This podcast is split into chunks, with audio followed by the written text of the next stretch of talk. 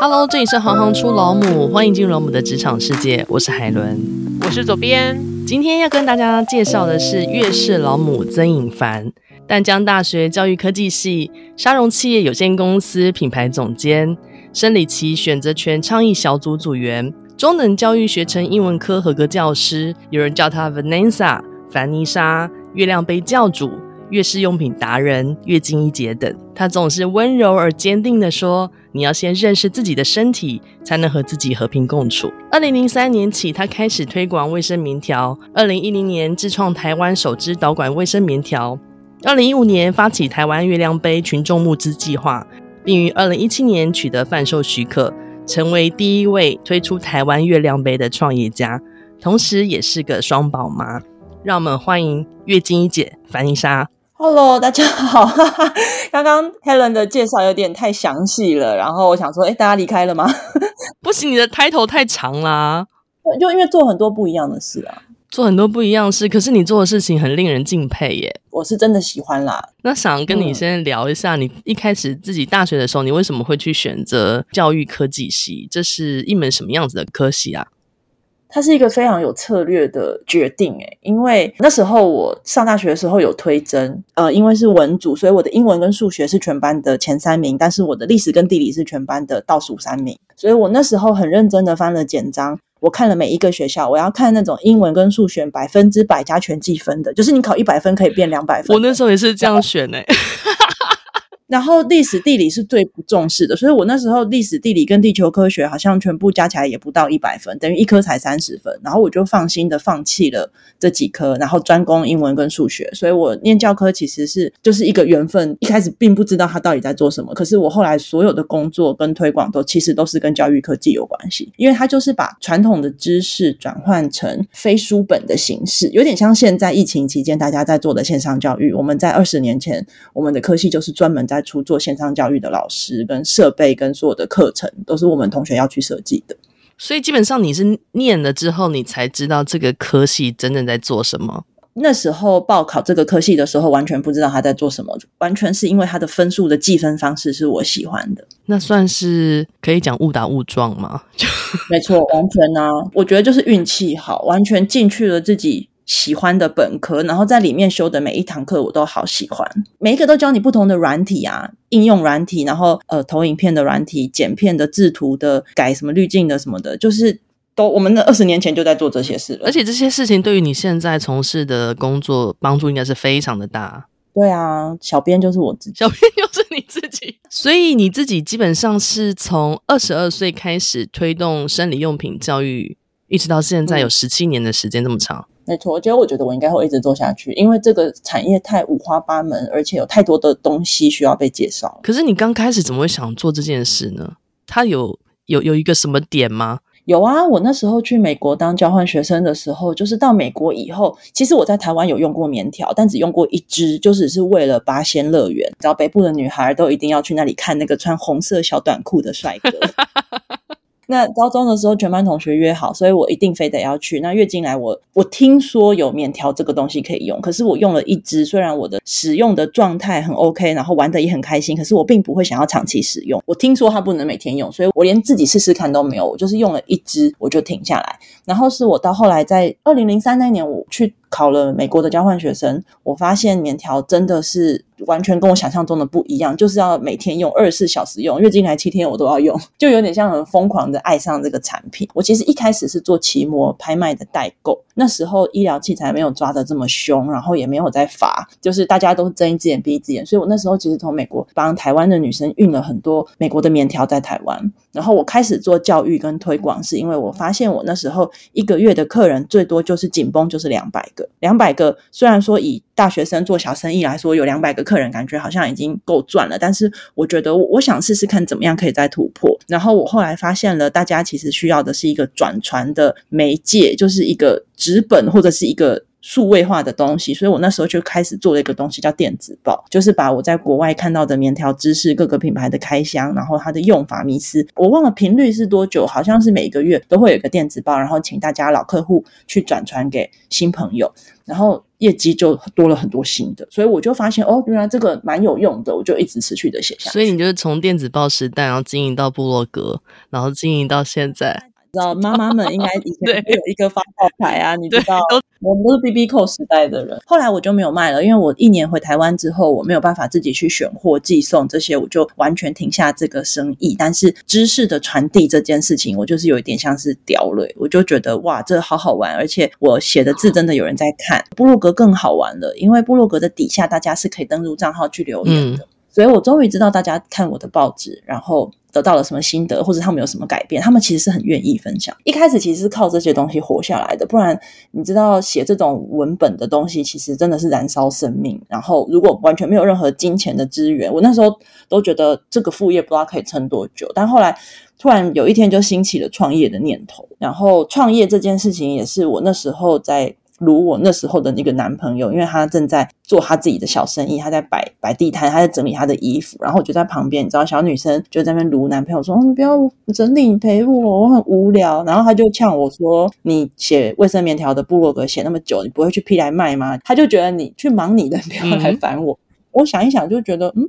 有道理耶，然后我就自己去做这件事情。我很认真的到国外去找了厂商，然后联络好了报关行。然后报关行的时候问了我一件事情，他说：“你的医疗器材许可证呢？我们报关需要。”然后我才意识到这件事情比我想象中的要难很多，因为原来它是医疗器材，而且政府已经有明文规定进口是需要一个执照的，就只好跟那间厂商说：“对不起，我没有办法跟你交货了。”然后我从头来研究法规，开始这趟就是大家比较熟知的，去跟卫福部交涉，然后公文往返了大概一两年的时间，才拿到的第一个塑胶导管的棉条的执照。所以就是那一次之后，你开始创立了自己的品牌，品牌然后专门在做那个卫生棉条导管。对，但其实它中间还有一些插曲，因为你现在问我这个时间线，因为很久，已经十七年了，所以中间其实有一些插曲。一开始我那个男朋友呛我的时候，我其实谈的是国外一个很厉害的品牌的代理，然后谈了代理之后，后来发现他们在台湾其实是有代理商的，他们是先给我代理权之后，他们在国外才被其他的公司并购，所以台湾才会有他们的子公司。啊，然后那间公司的总经理有找我过去跟我说，他要我手上那张执照。那我就说，可是这是我花了很多的钱。那因为我那时候是把我大学生刚毕业五十万存款全部修黑拿去做顾问跟制造这些事情。嗯、那我花了这些钱跟我的时间，那你们是不是可以保障我一些权益？比如说之后我们可以怎么样配合？那他们很斩钉截铁的告诉我，如果你没有办法把执照给我，我会确保原厂你叫不到货。然后我那时候听完，我就觉得很生气。然后从那个会议室走出去的时候，我就决定我要自创品牌，我都不要被任何的品牌这样子压着脖子去告诉我该怎么做跟不该怎么做。这些东西我全部都会写在部落格里面。所以你知道我们家的客人超爱看这些故事，所以每个都是从少女一直、嗯、一直跟着你一起。对，我们以后就要一起变老，所以我之后也要做一些更年期的防漏尿的，大家都要一起支持我。这样哦，你讲到这个。我觉得亚洲的女生跟台湾普遍都比较没有这方面的意识。你知道，我为了骨盆底肌这件事，因为我们之后要做一个东西叫聪明球。聪明球其实在国外都是跟情趣用品啊，你说放进去然后去练它那个收缩肌肉的收缩吗？对，但是它都是跟情趣用品的厂商放在一起，嗯、因为他们觉得收缩就是为了要让男生感觉到幸福。对。我觉得那个对于性的想象太狭隘，因为我收缩可以是为了我自己，嗯、或者是我自己的体感比较好，或者是我老了不要漏尿。其实我之前有想要做，但我最近又想要做别的生理用品，所以你知道这个心思有一点被分析。可以那个防漏尿的先做吗？真的很需要。你知道法国的女生是怎么样防漏尿吗？法国女生在产后，国家会配给你一个助产士，然后你产后做完月子或者是休息完之后一个月左右，助产士会来你家，或是你去找助产士，他会直接戴一个手套，把手伸进你的阴道，然后去感觉。他会感觉你现在的肌肉状态，哇！然后他会开给你适合你的疗程，然后这是健保给付的，我忘了是十堂还是十二堂，他有一个数字，回去练了之后，过一阵子，然后那个助产士他会再戴手套，再把手伸进去，就有点像你的贴身的私人，这很需要啊，超棒！然后这就是他们在国家的体制之下，就把女人的阴道健康当做是。很正常的事情，嗯、在台湾推的时候，我们因为有在想之后聪明球的宣传策略，然后因为台湾有另外一票是助产士学会，对。他们也需要被证明，也需要被大家知道他们是很重要的。然后我们就在讨论说，这样是不是太 hardcore 了？你知道，台湾女生真的可以接受 有一个女人戴着手套伸进你的阴道？然后我就会觉得好可惜哦，这些东西在国外是多么自然又健康的事情，可是，在台湾我们要考量到的是民俗风情，我们就是不适用这些方法。可是你不觉得听起来很合理吗？非常非常合理啊！你不用机器是没有。对，难不成我要还是我可以自己做吗？对，然后有一些电动，它其实是有一个感测棒，是你可以伸进去引导，嗯、但是我觉得它缺乏了人与人之间的连接。它那个棒子虽然是可以感应你的肌肉，然后可以有一些吃金币或者是蝴蝶跳舞的这些呃好玩的游戏，可是它毕竟是一个金属的东西。那有一个人在你的面前跟你说不要害怕，然后把手伸进去，我觉得那是完全不一样的事情。嗯。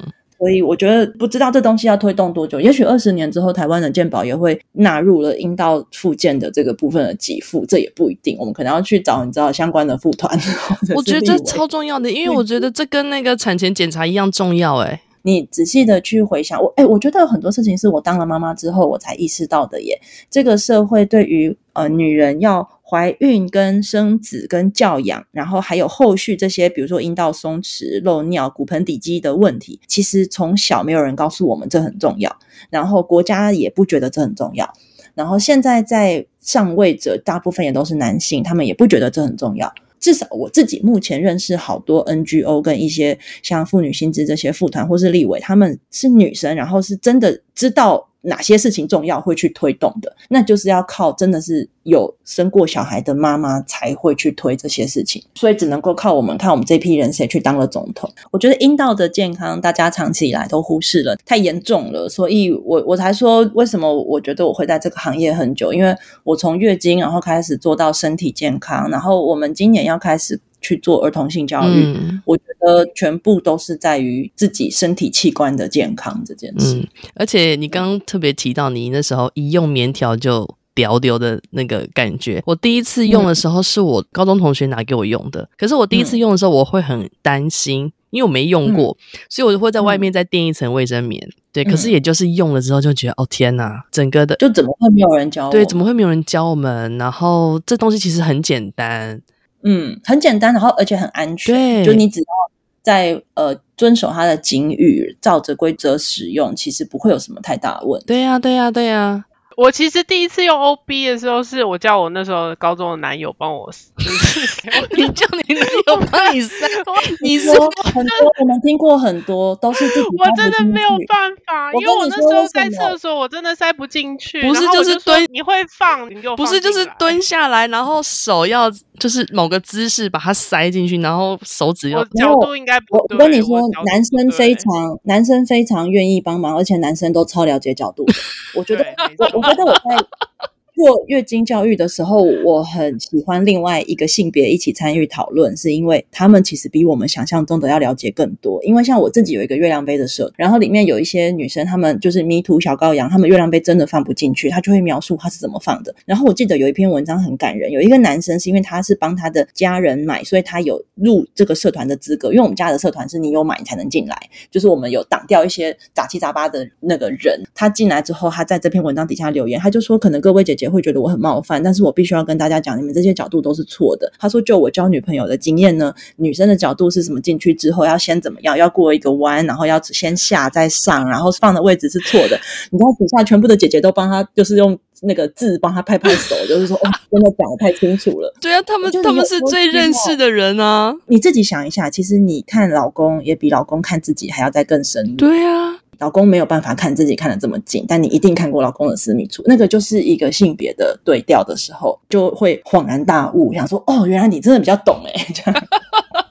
可是月亮杯也真的是一个很困难，我那时候也是第一次试，啊、然后我就想说怎么会那么痛，怎么会对？然后最惨的是我好不容易放进去很开心，因为我去买了一个小一点的，就是试用杯，嗯、结果拿不出来。嗯然后我就在跪在地上，然后怎么捞都捞不出来，然后我就在厕所里面大喊说：“完了，我们该不会因为这样去急诊室吧？”终于好不容易拉出来，我真是快吓死。它其实就是需要能够让阴道缩对最短的距离，是一种蹲法，叫流氓蹲，就是你就是像 M 字腿这样蹲，它可以让阴道的距离变得最短。哦，都是有一些小方法的。可是后来放的进去了以后，就是上天堂。可是我之前在公司用的时候，我每次拿出来都搞得很有点血腥哎、欸。那你为什么要拿去公司用？我都会跟大家说，如果你在使用上有这种置换的问题，因为不是每一间厕所都会有那个洗手台。通常这种时候，我都会建议大家，如果你在外面更换，你觉得麻烦，你就是直接不要带出去，嗯、不要为难自己。嗯、我觉得有的时候在用生理用品的时候，台湾女生我自己的感觉是她很掉地，嗯、就是会比如说用卫生棉，我们再去跟她讲。呃，比如说会吸血的内裤，或者是棉条，或是月亮杯，他就会觉得说，那我用了这个之后，我量最大的那天怎么办？嗯、那我不会告诉他说，你量最大那天你就不要用，你就用你原本。对啊，有弹性可以选择。他们很从一而终呢，他们觉得我就是要第一天到第七天都用同一种用品。对，其实是有不同弹性的这个架构，并没有架在他们的脑袋，也很直觉的觉得我选了一个，我就是要第一天到第七天都用同一个。你知道我们在推广上遇到很大的问题，就是我们要除了单品都要去介绍它的特性之外，我们还要去介绍层层叠加要怎么叠法。就是套餐的概念，它是一个超级混合剂，然后大家听完都会觉得哇，那我现在到底该怎么办？然后大家就会开始问我说，那我的量大不大？我该怎么选择？我就说我真的不知道你量大不大，你只能全部买回去自己试一遍。嗯嗯，因为每个人的大跟小，我觉得有点像是强迫台湾女生变科学，嗯、因为大家都会觉得说我量很大，或者我量很少，但是你的大跟少到底你确切的科学数字在哪里？其实大家都只是一个感觉，那我觉得感觉就会很容易有误差，或者是有一些不好互相沟通的地方，所以我觉得用生理用品有点像是强迫大家在月经期间也要变得科学。对啊，所以你看月经教育就是这么的重要诶、欸我们以前小时候都没有人教我们，所以我们的课程在国小其实蛮受欢迎的。也小小朋友在还没有月经来之前，只要能够让我接触得到他们，我都可以确保他们以后来月经的时候不要怕。对啊，反而是三十岁以上的女生，我们的条件列的比较严格，基本上三十岁以上的女生如果再来邀约，其实我们通常就不太会去参加。讲座原因是三十岁以上的女生，通常她都已经处理月经十年到十五年，甚至是可能十岁来，那就处理二十年了。对她来说，她觉得她很了解她的月经，所以她的学习门槛是更高的，因为她有那个要叫成见嘛，就是她觉得她已经可以处理的很好，她、嗯、不需要跟你讲这些事。嗯、我我可以理解，就是如果今天有一个情场大亨，然后你还要去教他弹钢琴，他就会觉得你凭什么？嗯。对我们来说，我们公司人手也不够，我其实真的没有办法花这么多的心力在有这样成见的女生身上，所以我们超级喜欢接国小的奖，而且他们好可爱，我都问他们说：“你们觉得月经是什么？”你猜他们答案是什么？嗯，他们说就是他们的妈妈一个月有几天会打他们，会脾气很差。这个回答会不会太直接了？他们超可爱的，然后我就想，哇，这是一种用受害者的 氛围在回答老师的提问。我我没有想过这个答案呢，可是我觉得好好玩哦。然后他们就说，每个月有几天妈妈都会躺在那不动，然后叫我们去做事，然后不管问他什么，他都会说不要，然后我很不耐烦。所以我其实有跟小朋友解释，我说，你看，如果当你你的妈妈没有办法把这件事情处理好，然后她让你感觉到的是负面的时候，你以后怕不怕？你以后也很怕自己成为像这样子的女生，我说，可是妈妈不是故意这样，妈妈只是还没有呃用到适合她的产品，所以我们都超级鼓励小朋友把在课堂上的教材，不管是棉条、月亮杯，所有的纸本教材、文章、线上教材，全部带回去跟家里的人讨论。因为我跟大家说，你们就是只要能够处理得了，你就不会害怕，你就不会生气。我女儿四年级，嗯，差不多，对，然后弟弟是二年级，然后从小常常会。一起去上洗手间嘛，就是那种亲子厕所，嗯、所以他们也是常常看着我在那边换，嗯、然后每一次看到我在那边换，就会大喊：“妈妈，你月经又来啦！”对呀、啊，我们家小朋友也是，就正比较正向的在表述这件事。对，我说是啊，是啊，但可以小声一点，一直在公共厕所嘛，你也知道。我就让他觉得说这件事情是非常正常的，然后不用害怕的部分。当你成熟长大了，这就是你身体的。一部分，因为我在推广月亮杯的关系，我的冲击又更大。因为像我们推月亮杯，很多人不管是网络留言或是现场看到，都会说：“哦，好可怕，这个怎么放什么的。”可是我有一次在台北的一个高中，我拿着月亮杯，我问大家说：“你们有人知道这是什么吗？”我通常都会留一个伏笔，我不会直接讲，我会试试看大家知不知道这个外形是什么。有一个不知道高一还高二小男生，他就举手说这是月亮杯，然后其他没有人答。对我就问那个小男生说：“你怎么会知道？”他说：“因为我姐有一个，而且他就放在厕所，所以我每天都看得到。”所以我在当下，我就学到的事情就是，只要这个东西是在你的生活中有出现的，跟你的生活是有连接的，你看待它的方式就是很正常的。你不会，比如说污名化，或者是对他有错误的想象，或者是觉得他很可怕。所以，像我们家小朋友，他会看我换月亮杯，而且他有一次很可爱，他还蹲下来看。我说：“你干嘛蹲在那里？”他说：“我这样看比较清楚。”然后我就觉得好可爱哦。我们家小孩为了要觉得更彻底一点，嗯、他才帮自己找了一个你知道看电影最好的视角，然后蹲在那里看。因为我的小朋友知道我今天晚上要访问你，跟他们稍微介绍一下你是在做什么的。嗯，对，然后我就说你们还会带女生的生殖器的模型，对，然后去学校教大家介绍，我们家是叫妹妹啦，就是还没有讲到真正的学名这样，对，然后教导说怎么样放卫生棉，或是怎么样放那个棉条，要放在什么位置，然后我就发现，哎，姐姐的反应是真的吗？要这样子看吗？会不会有点可怕？然后弟弟就说，哇，那这样子真的是可以看得很清楚吗？因为对男生来说，他们的所有器官是外显的嘛，对他来说是很正常的一件事。然后对姐姐，她反而觉得是不是有一点害怕，有点紧张？我就觉得不行不行，我要改天真的，一面镜子要拿起来，然后让他自己稍微看一下，看仔细一点。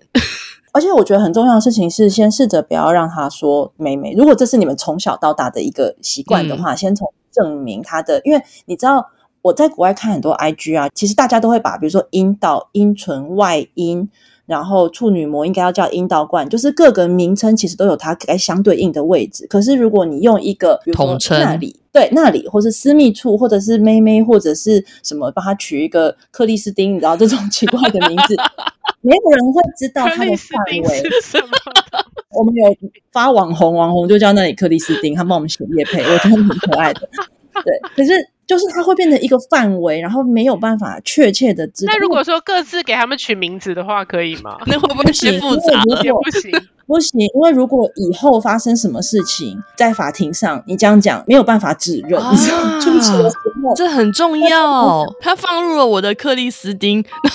对，然后两个人觉得很正常，因为从小到大他都听起来是克里斯汀，但这样会让你没有办法告对方。嗯，所以我觉得这件事就是为什么我今年要去做儿童性教育，然后我们的 TA。都是这些跟我一起长大的妈妈，我们现在的小孩都差不多要接受性教育的了。嗯，然后这我觉得这件事好重要，就是因为台湾其实不太有人出来特别的讲这件事。我好险，我当初没有去做非营利组织，我比较像是社会企业，就是赚了钱之后用公司的盈余再回馈，对，投到我想要的非营利组织项目上面去。嗯、然后我我们投了一些了，像是那个特工盟的妈妈哦，有有没有访过？还有生动盟的妈妈做温柔生产的这些。都是我们很友好的呃 NGO，但是我就觉得市面上缺了是儿童性教育的 NGO，所以我们今年也要做就是相关的倡议。所以基本上你在上这些月经教育的时候，是男生跟女生都会一起上？我要求老师要一起。对呀。应该要一起。他们会问我需不需要分开，我说我不要分开。而且就我在第一线教室里面的现场观察，男生比女生还要再更认真，因为男生知道他们只有这一堂课的机会，可以彻底的了解女生的身体。而且我会告诉他们女生哪里有感觉，哪里没感觉。哦，这对他们来说太重要了。然后男生很崩溃，好不好？因为跟他们想的都不一样。对，跟他们想的都不一样。我超喜欢看他们那时候跟片子上看到的也都不一样，完全不一样。我都说什么顶到肺，那都是骗你们的。来，老师告诉你，只有前面三公分有感觉，所以你们只要比三公分长就可以了。全部的男生都会笑成一团哦。他们就，我其实觉得他们的笑里面有带了一些呃，怎么那叫怎么讲？安心。对对，心情突然放松了。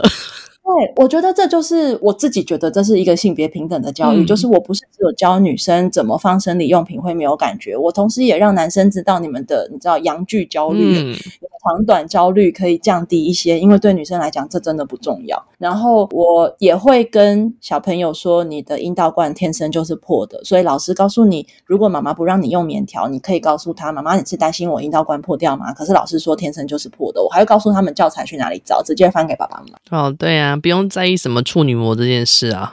对，那同时之间你看也是让男生知道，就是不要去追求女生有没有流血，我都会跟男生说，如果女生流血，代表她的阴道有伤口，她其实是很容易。易发炎感染的，嗯、所以请尽量不要让女生流血，这才是对的，嗯、就是另外一半的表现。这十七年一路这样推广下来，你有发现到小朋友或是大人们有没有什么样开始观念上的改变吗？有诶、欸，我觉得现在好好多。十七年前，我还要自己在 PTT 注册分身账号，自己帮自己推文。分身账号，你的意思？对啊，因为那那时候大家讲到棉条，都会有人出来恐吓你说那个用了会感染啊。我的医生叫我不要用，然后我就会在底下留言说，那你就换一个医生。反讽的那些话，然后我会自己有一些主文，那我自己有一些你知道小账号会去帮自己推。对，但到现在，如果你去看 PTT 或是 Dcard，所有的跟棉条或者是相关生理用品有关的文章，都已经没有这些迷思了。嗯、大家都是讲知识跟正确，或者是大家有的人会去引用我的粉砖或是部落格，我觉得这样很好。这就完全符合我当初为什么要做部落格的原意，就是因为我希望这些资料是十年后看依然受用。它是一个十年后的女生，那她月经来了，她要用棉条，因为我我觉得知识是这样，知识有点像是一个真理。这个真理，它理论上不应该随着时间而换，它可能会有更新一代的产品，但是这个东西的使用方法本身应该要是随时可以让别人查阅的，那它才是一个正确的知识。所以我的部落格里不会去讲什么谁好谁不好，因为我觉得好或不好这个比较偏感觉，而且它有改朝换代的问题。对可是我完全只强调产品本身的迷思，我还会分哦，就是使用前你会遇到的问题，你在使用中会遇到的问题，跟你使用后会遇到的问题，就是我分的很细致，所以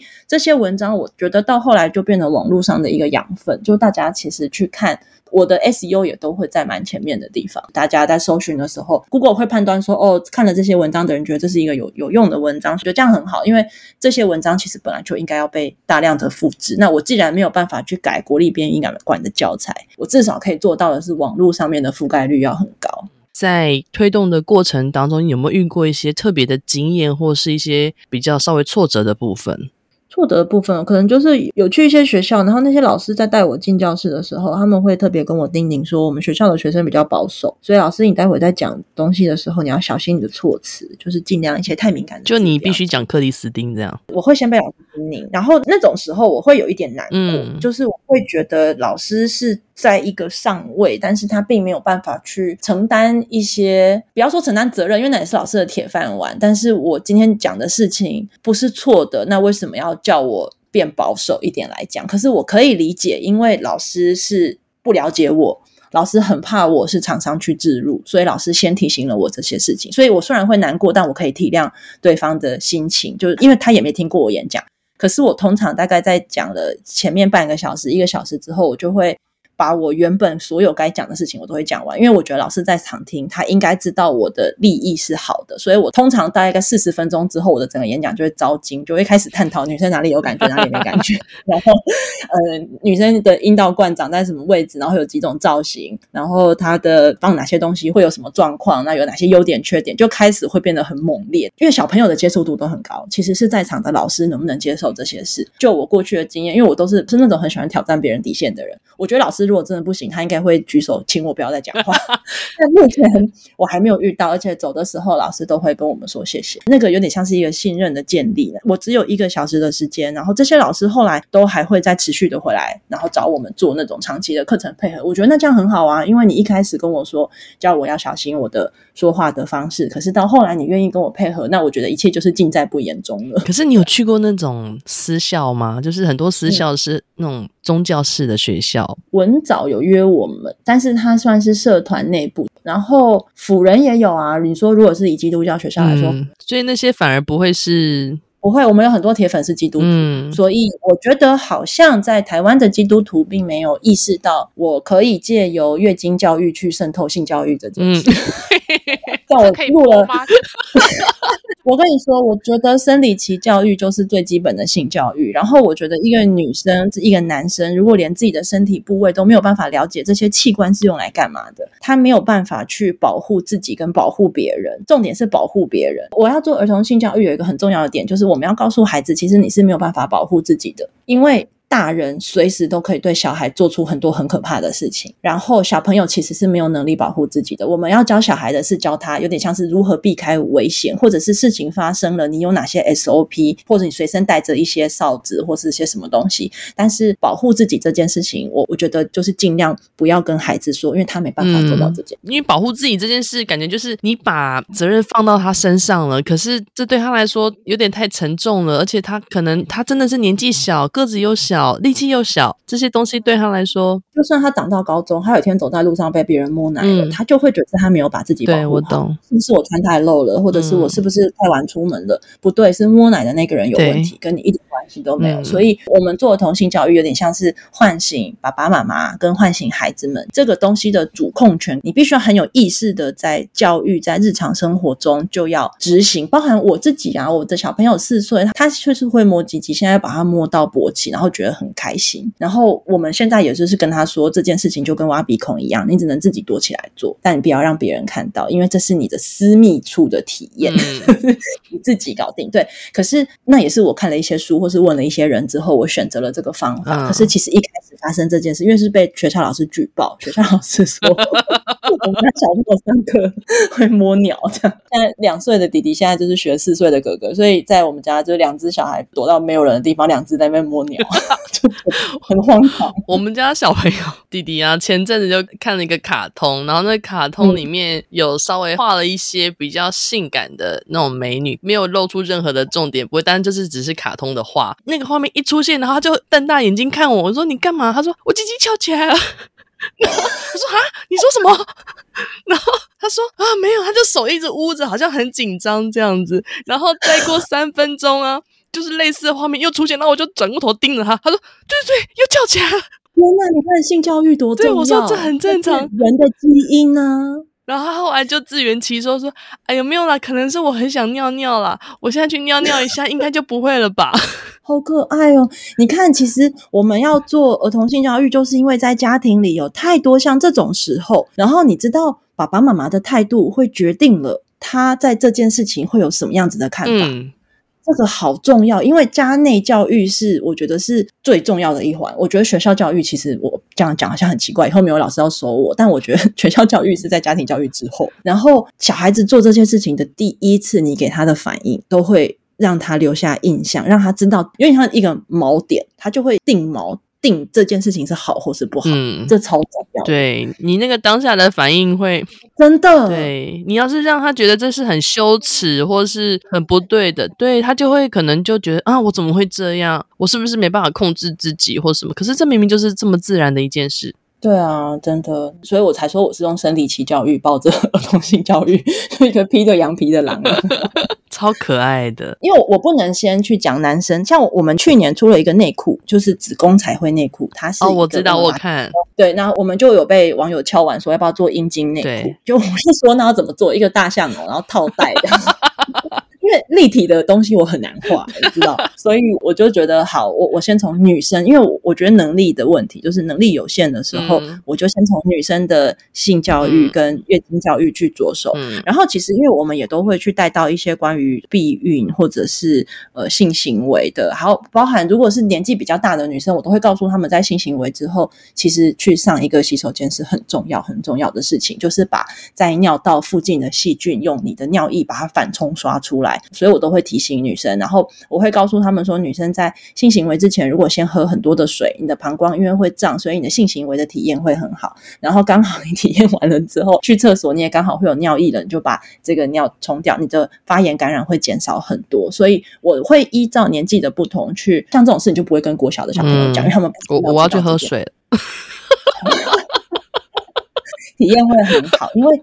阴道、尿道都在隔壁，膀胱这些都在隔壁，哦、所以已经有一边胀起来，另外一边感觉就、哦。我理解了。包含这几年我们在自己的 IG 上会推更激进，不要说更激进啊，就是更冷知识的东西，就是关于阴蒂。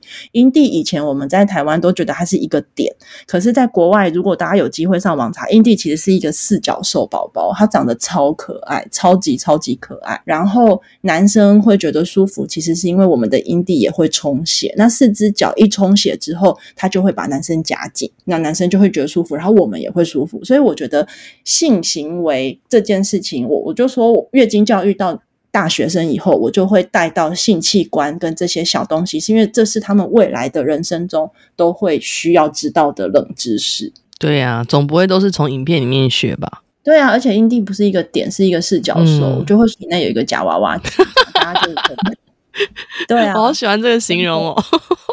就我越了解女生的身体，我就会越觉得大家了解的太少。嗯，大家好好的把女生的身体的每一个器官都运用到完全，嗯、我觉得大家都会是一个快乐的女人。嗯 真的 survey 了一下你的那些之前推出的不同阶段的一些产品，因为一开始有凯纳出金宝盒，到现在的父权在即礼盒，嗯，分别代表什么样子的推广的想法？然后在推广这些不同的产品的时候，对你自己来说最大的收获又是什么？初经宝盒比较像是给像你这样子年纪的妈妈，然后为了小朋友，因为他初经准备要来了。所以，我们里面它的用品就有包含了卫生棉跟小糖果，有贺卡，爸妈可以写一些手写字给小女生，就是恭喜她月经来了。还有什么私密处的湿纸巾，比较像是一个全方位的东西。那我们家的父权在即礼盒比较像是我们品牌底下有出的东西，把它弄成礼盒，然后我们在礼盒的上面会写一些比较激进的话，然后这些话，我觉得妈妈应该不会想要买给自己的女儿，让她在国小的时候就。当然，如果是我们家自己的铁粉，就是从小到大都跟着我的，他就会很正常的觉得这个礼盒可以买给自己的女儿。嗯、但因为外面有广大的受众是百分之九十八点八，他们其实是没有办法这么快的接受。那我们就会建议他先从促进饱和开始，因为我们的父权在即礼盒上会写什么？写一些类似那种，如果他因为你的私密处长得怎么样而不爱你，那他不是对的人。然后还会在盒子上面写说，阴道冠天生就是破的。这很好啊，这些都是一些很正确的观念啊，对。可是对于一些没有被我们的还没有被教育过的，应该是说不是这个教育一起上来的妈妈，就会觉得这对她来讲太难以想象。哦，应该说刺刺激度太高，是不是？对，这个礼盒应该是给他自己的，哦、他不能在他还不了解的情况之下就给他女儿。嗯，所以我觉得那个有一点阶段性不同的意义。所以出金宝盒其实是给广大的妈妈们都可以买给自己的小女孩，嗯、但是那个父权在即礼盒是我们之间铁粉互送，或是铁粉当了妈妈之后送给自己的女儿，因为妈妈已经完全知道我们在讲什么。对，哦，因为我本来是想要买出金宝盒。你啦，你可以是父权在即，然后小朋友是储金宝，小朋友是储金宝。我觉得月对于月经用品的想象，真的是在家庭内，妈妈选择越多，小朋友其实是越幸福。然后我甚至有听到很多是，因为我们家铁粉是妈妈，就是都用很多用品，反而是她一直叫小孩用棉条或是月亮杯，然后小孩一直说我不要啦，我不要用那个啦，妈妈你不要再讲了。就是妈妈会一样很激进，有没有？就是一直跟小孩说你要用这些，这真的很棒的，但小朋友很害怕。小朋友是怕自己在群体当中走得太前面吗？我觉得有各种害怕，或者是有一些小孩，就是妈妈越讲什么，他就越不要。哦、可能第二种比较多。妈妈说：“对，你就回去用卫生棉，回去用卫生棉，在他面前你都只用卫生棉，然后你看看他会不会改成用棉条。”对他，他要讲反话的几率会比较大。我觉得这样其实蛮好玩的，就是妈妈因为用了很多东西，然后反而让女儿觉得这很正常，而她完全不会想要去用，因为她觉得反正以后我要用，妈妈都会教我。嗯。对，跟我们以前的这个世代的观念是完全不一样。以前是妈妈只用卫生棉，然后我们也只知道卫生棉，所以我们无从想象任何的事情，我们也不会想要去拒绝或者是要求要其他的用品，因为那不在我们的想象里。人的限制就在他的想象，如果你没办法想象这件事情上，你就是被限制住了。在成为母亲之后，变超激进，对，最大的改变，超激进啊！你看我今年要做非营利组织，哇。当了妈妈之后，我觉得这件事情好重要，然后小朋友的权益也好重要。嗯，所以我好喜欢特工盟，是因为他们走在我之前，特工盟的妈妈们都把小朋友当做是最重要的事，这是让我很感动。对啊，我那时候去访他们的时候，也有感觉他们真的都是都说他们是妈祖。然后我觉得当了妈妈之后，我觉得第一个是时间规划必须要更好，因为有了小朋友，其实真的会让你。其实没有办法好好工作，我觉得必须要坦白说，没有那种都拿的，就是因为自己创业，虽然时间是自己的，可是我可以很明显感觉到我这六年的工作上面的呃效力跟我的 KPI 其实就没有六年前那么高。嗯、可是那就是一个选择嘛，对，因为我有。可爱的小孩，嗯、对啊，特工盟那些老母们是妈祖，可是我觉得在性教育这一块，嗯、你也是某种程度的一盏明灯。然后性教育这件事情，我为什么完全不相信学校体制？是因为我那时候高中的时候，因为我用得到，所以我会去问老师说保险套怎么戴。那我没有多想，因为我觉得既然知道这个东西可以避孕，然后防止性病，那我很想知道这怎么戴嘛。嗯、因为我我又没有网络，我不能问我妈，那我问老师。嗯、你知道那个我问了老师之后，隔天马上就被班导就是约谈。问我你为什么要问保险套怎么戴？然后你是不是怎么样了？那不是关心，我，我觉得是关心某种某种质疑。他不是担心你遇到什么麻烦，他、嗯嗯、是有点像是跟你说你男朋友是谁，把名字报给我，把学号报给我。也许现在会不一样，嗯、也不一定。但是我我们宁愿自己做，然后去找医生审稿，我都不想要跟别人配合。像我们的教材现在是男一都有固定在印。因为他很喜欢我们家的教材，然后我们就授权给他。他他本来要跟我买，我就说我不知道卖你多少钱。他就说那不然叫我印。他说他们自己就有印刷厂，我就觉得这样很好，因为我们的教材等于可以去到更多更远的地，所以他们都是每一个学期印几千本几千本去印给老师。哇。跟我一起合作的窗口也都知道他们是为了什么在努力，我觉得这样蛮好的啊，就有点像是香油钱，嗯、然后大家一起共好。对对对，一起共好。我觉得这个生态圈是很重要的，所以你知道我在工作上其实不太需要去担心，比如说有没有人货款没有给我，有没有厂商没有交货，有没有人做的案子没有做到尾，没有，我们家完全没有这些事情。哇，太棒了！今天可以访到你。嗯真的，我今年还想要做更多事，因为我们要做儿童性教育，要做的事更多。零到十岁就是应该要做性教育的时候，嗯、而且如果做得好，其实十岁以前性教育就要做完。嗯，我们也有找老师来帮我们上课，然后我自己也要补很多的东西。儿童性教育太重要了，对，然后再来是其实熟人性侵是比较多的，没错，陌生人的妨碍性自主好像不到个位数，嗯、就是以法庭上判断，当然有很多人是没有告的，嗯、那个不管。可是以法院上的证据来说，其实真的成案，陌生人真的是少之又少。你要小心的其实是家里面的人。嗯、那你知道这个会在社会里投下多么大的震撼弹？我们今天要出来做一个 NGO，告诉大家，其实要小心的是家里面的人、跟老师、跟权势性侵、跟你职场上的老板。嗯、我们会花时间去讲一个大家。其实本来不想听，但是也不知道，但听完之后会觉得好像蛮有道理的。我们光是跟他说陌生人性侵的那个比例低到不行，其实就叫小孩不要小心陌生人就好了。不是不要小心陌生人，应该是说你在教育上的比重，嗯、你就是跟着这个比重去调整。对其实现在的氛围是用百分之九十说哦，不要吃陌生人的糖，不要跟陌生人回家，但只有十趴的陌生人会找你回家。对。是很沉重的议题，但是我觉得我我们我们之后应该也会再开一集类似的。我跟你说，不是只有小女生会被性骚扰，小男生也会。然后有很多时候是小男生在不知情的情况之下，他会被女生告他性骚扰。哦，对，所以没错。我觉得我我们去做儿童性教育也是要保护我们家的两个小男孩。就是如果他的尺没有拿捏好，我们要推一个东西，类似你知道国外有喝茶理论吗？我不知道。你来我家做客，比如说我们刚刚有说，如果假设是受访在我家的话，你来我家，那在进门我就会问你说：“海伦，你要不要喝茶？”你就会说：“好。”那我把茶泡好之后放在你面前之后，我就说：“海伦，你的茶来了。”那你可能突然跟我说：“我突然想喝冰的，那我叫个外送好了。”那这个茶你喝掉，这时候我也不会把茶直接倒在你的头上说：“可是你刚进门的时候，你跟我说你要喝茶，你现在把它喝掉。”很多时候的性侵害跟性骚扰其实都是在这种状态，就是你有点骑虎难下。但是这种性的东西，就是要一直不停的反复确认跟对话跟查核。嗯、可是因为这不在教育里，我们都是你打一下我动一下，嗯、我们并没有具备跟另外一方对话的能力，所以这个教育它的逻辑是很大的。所以我就觉得喝茶理论我看了，我觉得超好笑的啊！他用来讲解两性之间或者是同性之间的这各种关系，真的是太赞了。就是你任何一个时间点，你都应该要重新的查核一次，说你刚刚说你要，那你现在还想要吗？然后得到对方的绿灯，你才能够继续再往前。他任何一个时候说红灯，你就都应该要停下来，而且你不能跟他说刚刚你说的是绿灯，那我要刚刚那一个灯。这样，感谢你，感谢你，不会啊，我觉得真的就是了解之后就不沉重，沉重是当你都不了解，然后事情发生了。然后才去思考说，哎，为什么当初会这样？那个东西我觉得才会沉重。这个东西在国外其实都已经做的很多很好了，所以我们就是觉得，其实光是介绍国外的东西就忙不完了。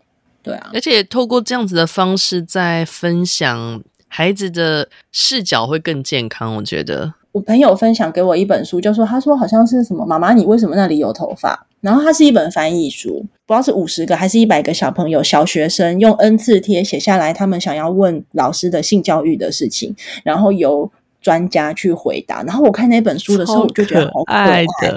他的每一个问跟答都是很可，而且他会让你觉得性是一个很美好跟很健康的事情，只是因为你们现在还没有办法把它处理好，所以等你们都成熟了之后再去做。我觉得那本书是有点像是我看完之后，我整个就醒过来，我就觉得天哪，台湾好需要这种不要再恐吓跟呃告诉你哪里不要做，而是。写的那个人就必须要是真心的相信这是一件很美好的事，所以好好的介绍给小朋友，告诉你你身上的器官有多么的棒，多么的珍贵，多么的厉害，这样子。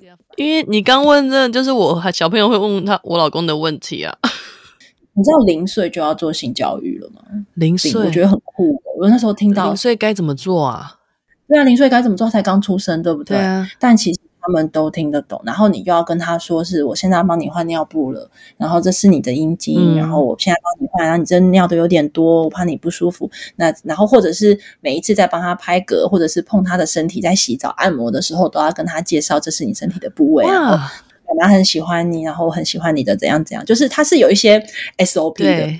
我觉得我们缺少的是一个利益良善的正向 SOP。嗯 所以我就说，性教育如果做得好，其实十岁以前该教的应该都差不多教完了。到后来应该比较像是跟别人发展人际关系跟情感关系了。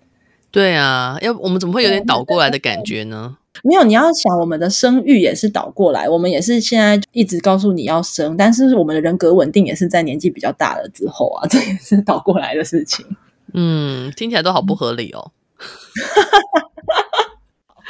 那之前我好像有在你的网站上有看到有一些是你到学校分享的一些教材，那些是他们在网络上一般人可以看得到的吗？嗯，我们有一个六十二页的月经教材，那个都是呃，只要下载我们凯纳的 Line 就可以直接在 Line 里面，它有那个按钮选单嘛，嗯，我们直接就有一页是线上教材，你点下去六十二页就在那，好，就直接就可以看，待会马上下载。